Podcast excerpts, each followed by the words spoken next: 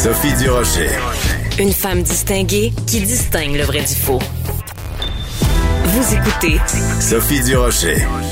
On se souvient très bien dans la première vague de la pandémie euh, à quel point ça avait été crève-cœur pour les proches aidants de ne pas pouvoir venir en aide à leurs proches justement et euh, à quel point ça a été dévastateur dans la première vague de la pandémie. C'est pour quoi on comprend pas très bien pourquoi alors qu'on est en pleine deuxième vague, il y a encore autant d'institutions et d'endroits où on refuse aux proches aidants d'avoir accès aux personnes qu'elles veulent, qu'ils et elles veulent aider. Et c'est pour ça que c'est très important cette lettre qui est publiée euh, dans le Journal de Montréal, Journal de Québec, un proche aidant et un vaccin pour Noël et c'est signé euh, le docteur Régent Hébert et tout un collectif de gens qui travaillent dans le milieu de la santé. Le docteur euh, Régent Hébert est au bout de la ligne. Bonjour, docteur Hébert. Bonjour, Sophie. C'est rien de moins qu'un cri du cœur que vous lancez euh, dans cette lettre. Comment se fait-il que en décembre 2020, alors que les les euh, consignes qui émanent du gouvernement sont très claires, comment ça se fait qu'il y a encore des proches aidants qui se font dire vous ne pouvez pas avoir accès à vos proches? Les directives du ministère sont très claires. Il faut laisser l'accès aux proches aidants même en, zone chaude, les proches aidants euh, sont autorisés à aller visiter leurs proches dans les CHSLD, dans les ressources intermédiaires, dans les résidences pour personnes aînées, mais il semble qu'il y a des gestionnaires d'établissements ou des gestionnaires d'unités de soins qui font fi de cette directive-là et qui euh, empêchent euh, des proches aidants d'avoir accès ou encore mettent toutes sortes de bâtons dans les roues.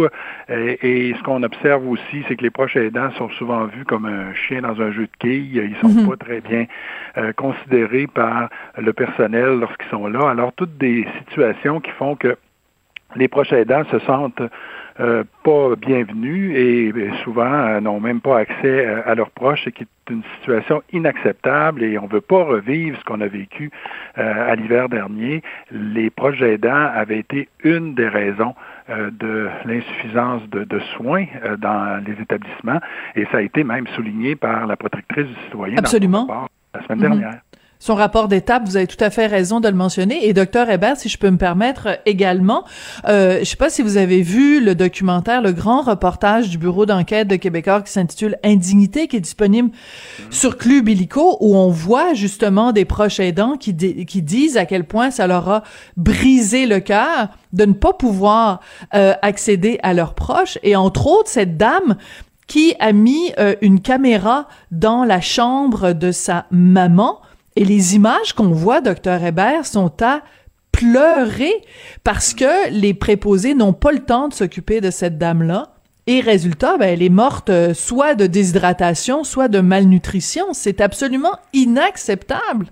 Parce que ce qu'on oublie, c'est que les proches aidants sont là non seulement pour rendre visite et apporter un soutien émotionnel à leurs proches, mais ils prodiguent aussi des soins quotidiens essentiels. Et en période euh, que nous connaissons actuellement, où il y a des pénuries de personnel, ces soins-là sont absolument nécessaires pour euh, les personnes, que ce soit de leur donner à boire, de leur donner à manger, de, de les laver, de les mettre au fauteuil, de prendre une marche dans le corridor pour ceux qui sont encore capables de, marcher. Alors, tous ces soins-là sont euh, prodigués par des proches aidants dans les CHSLD et euh, ils sont essentiels. Et si on empêche des proches aidants d'entrer dans les CHSLD, même en zone chaude, ben on va se retrouver avec des personnes qui vont être euh, privées de soins et services essentiels et qui vont euh, euh dépérir et même décéder. Les, mm-hmm. les gens en CHSLD, c'est des gens lourdement euh, handicapés, très malades, et ils ont besoin d'être stimulés quotidiennement pour maintenir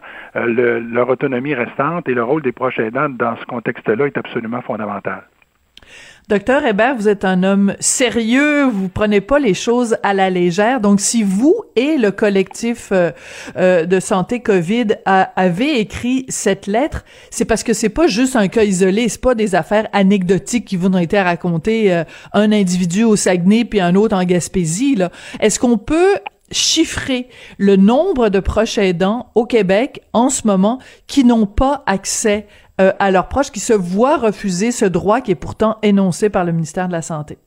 Malheureusement, on ne peut pas mettre un chiffre, mais ce qu'on sait, nous, c'est qu'on a plusieurs témoignages qui nous rapportent des difficultés à accéder aux proches aidants et même il y a des établissements qui s'en cachent même pas. Je veux dire, ah oui dans la région de l'Estrie, ils l'ont annoncé dans la tribune que le centre d'hébergement euh, Argyle, euh, on, on, empêchait les proches aidants jusqu'au 17 euh, décembre. Alors, ils l'ont même publié dans le journal, alors en toute impunité.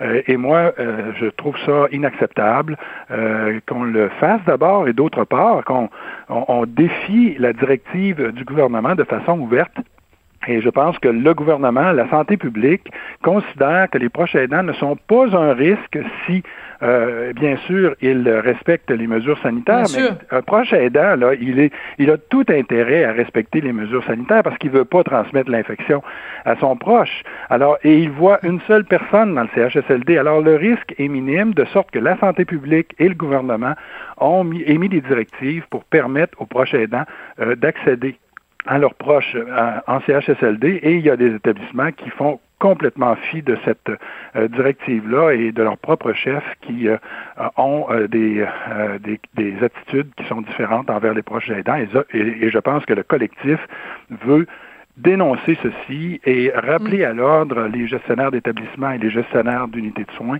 que ceci n'est pas conforme aux directives 1 et deuxièmement que euh, ceci empêche les proches aidants de pouvoir euh, avoir accès à leurs proches et leur prodiguer les soins euh, qui sont nécessaires.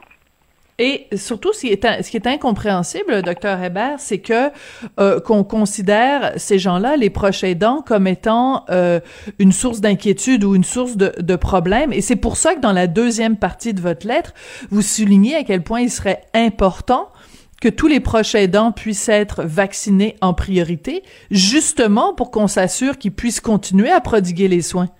Tout à fait. Et ces proches aidants-là sont souvent des personnes âgées elles-mêmes. Euh, mhm. Et donc, ils sont elles-mêmes à risque. Et euh, lorsqu'ils sont en contact avec euh, des établissements, surtout dans les zones chaudes, ils sont à risque de contracter eux-mêmes la COVID et, et, à risque d'en avoir des conséquences sérieuses. Alors, nous pensons que les proches aidants, comme les travailleurs de la santé en, en CHSLD, devraient être ajoutés dans la liste des priorités au niveau de la vaccination, d'autant plus que il y a des contraintes logistiques à ce premier vaccin de Pfizer qui font que euh, euh, euh, le vaccin ne peut pas être transporté dans un autre lieu physique. Alors, il peut rester des doses même, et donc, pourquoi pas les offrir aux proches aidants, surtout celles qui sont les plus à risque. Oui, surtout qu'on sait que bon, c'est il y a différents reportages euh, journalistiques qui ont été faits là-dessus que dans certains cas, dans le système de santé, il y a des, euh, des, des employés du système de santé qui sont réticents à se faire euh, vacciner.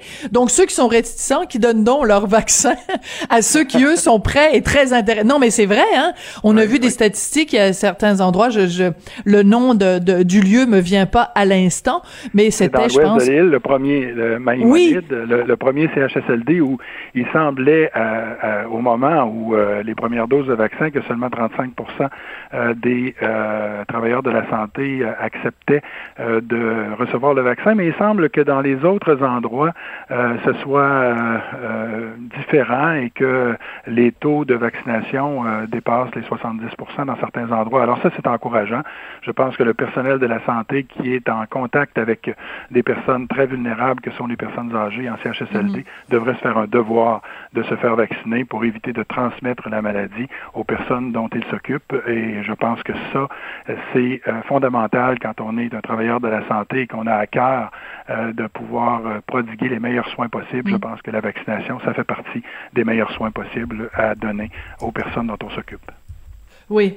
ce qui est difficile à comprendre, docteur Hébert, quand on regarde cette situation-là, c'est pourquoi euh, les gens dans les CHSLD, les RPA et tout ça, pourquoi ne voient-ils pas les proches aidants comme des partenaires au lieu de les voir comme des adversaires? Je m'explique.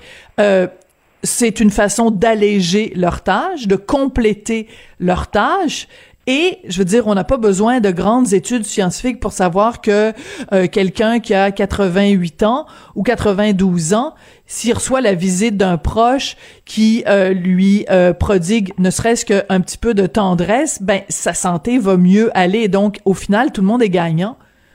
Ben, c'est ça fait partie d'une culture hospitalière où euh, on a euh, le contrôle à l'intérieur de l'établissement de, de, tout ce qui se passe. Et donc les proches aidants euh, et les visiteurs sont perçus comme étant des corps étrangers et, et, cette culture-là est encore présente dans les hôpitaux, est encore présente malheureusement dans les CHSLD et ça prend du temps avant de changer cette culture-là. Moi, je me souviens quand mon père était aux soins intensifs, là on remonte à, plus d'une vingtaine d'années.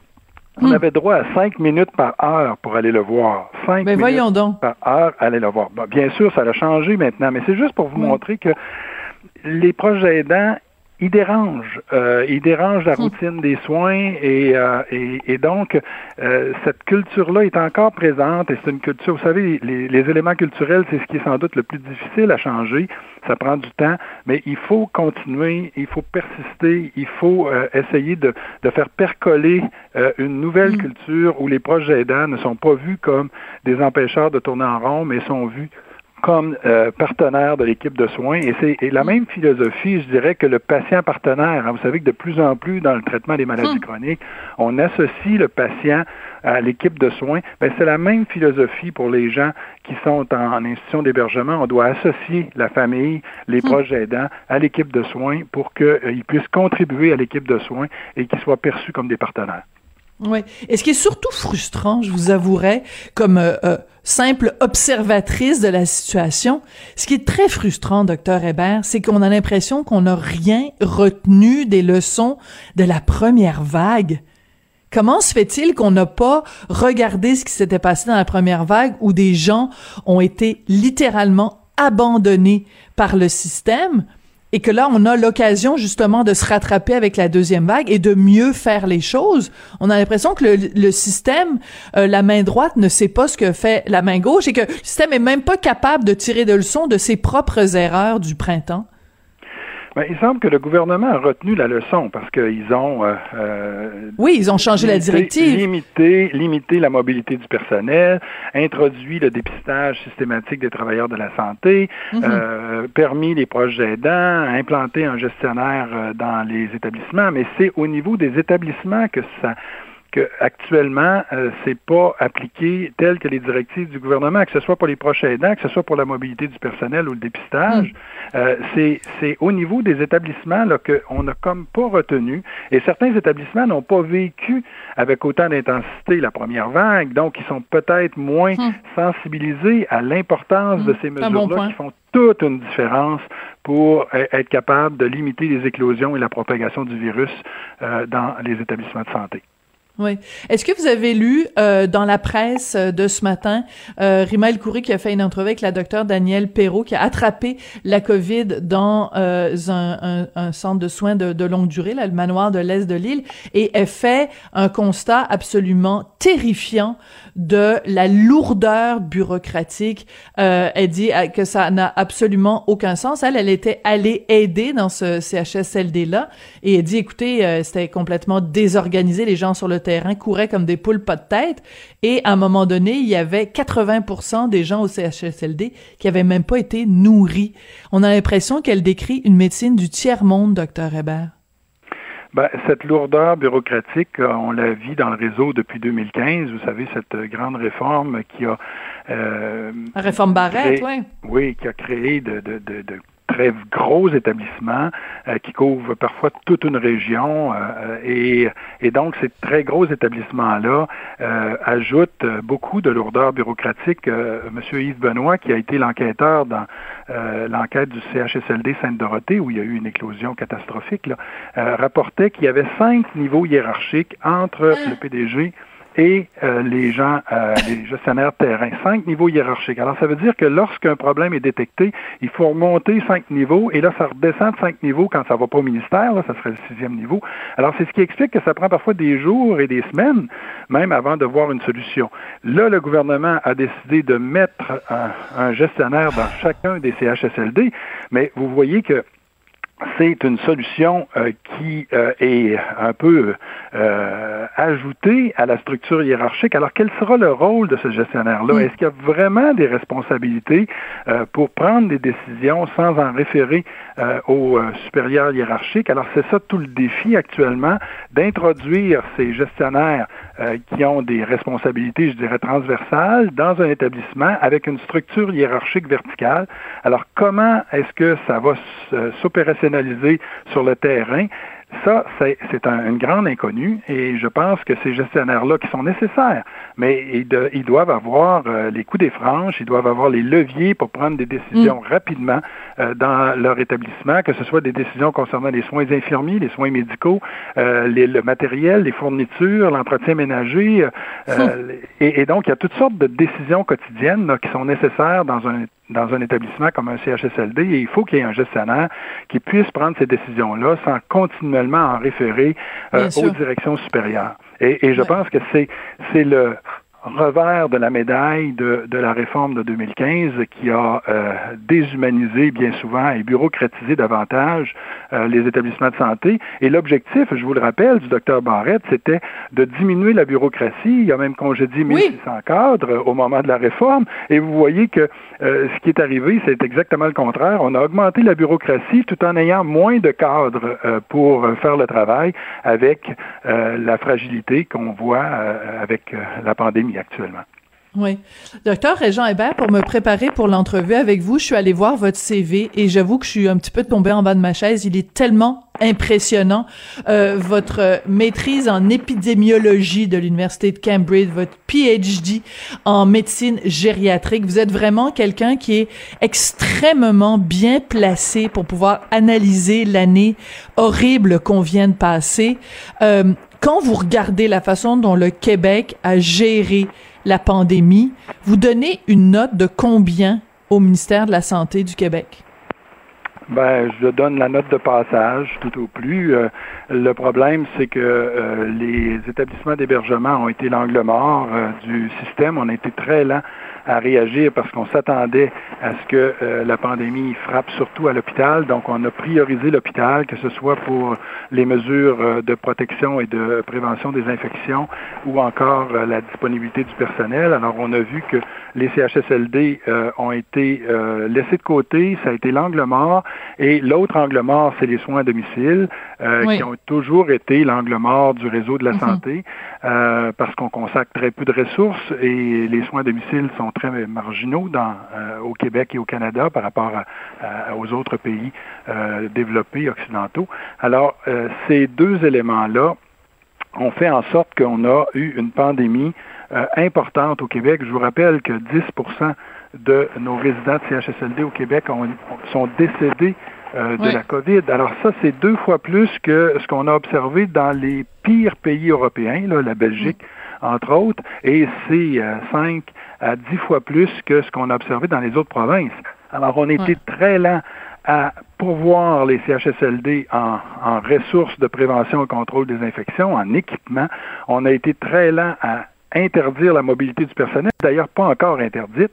On a été très lent à faire du dépistage systématique des travailleurs de la santé. On a été très lent à euh, rappeler en CHSLD du personnel pour euh, être en appui euh, au, au, personnel déjà épuisé. Alors, on a été lent sur toute la ligne et on a même délesté les soins à domicile, situation qui est en train de se répéter dans certains établissements où on déleste les soins à domicile pour déplacer le personnel vers d'autres priorités.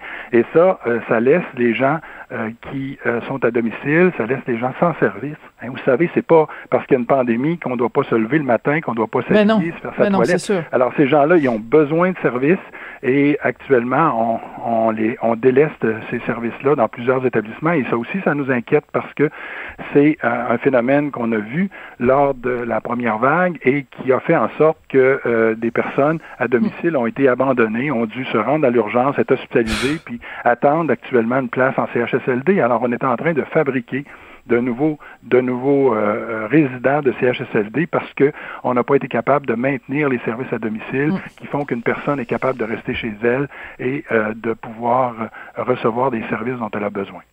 Alors, j'invite tout le monde à lire euh, votre lettre, un proche aidant et un vaccin. En effet, pour Noël, ce serait le plus beau des cadeaux. Merci beaucoup, euh, docteur Régent Hébert, d'être euh, venu nous parler aujourd'hui. J'en profite pour souhaiter à vos auditeurs de très joyeuses fêtes. Ce sera des fêtes différentes. Il faut redoubler d'ardeur pour limiter les contacts de façon à se débarrasser de cette deuxième vague-là. Et lorsque le vaccin arrivera, ben, on pourra se débarrasser complètement de la COVID. Alors, je vous souhaite des très joyeuses fêtes et une année 2021 sans COVID. C'est ce qu'on se souhaite, en effet. Merci. Docteur Régent Hébert, qui est professeur à l'École de santé publique de l'Université de Montréal, ex-ministre de la Santé et porte-parole de ce collectif Action COVID.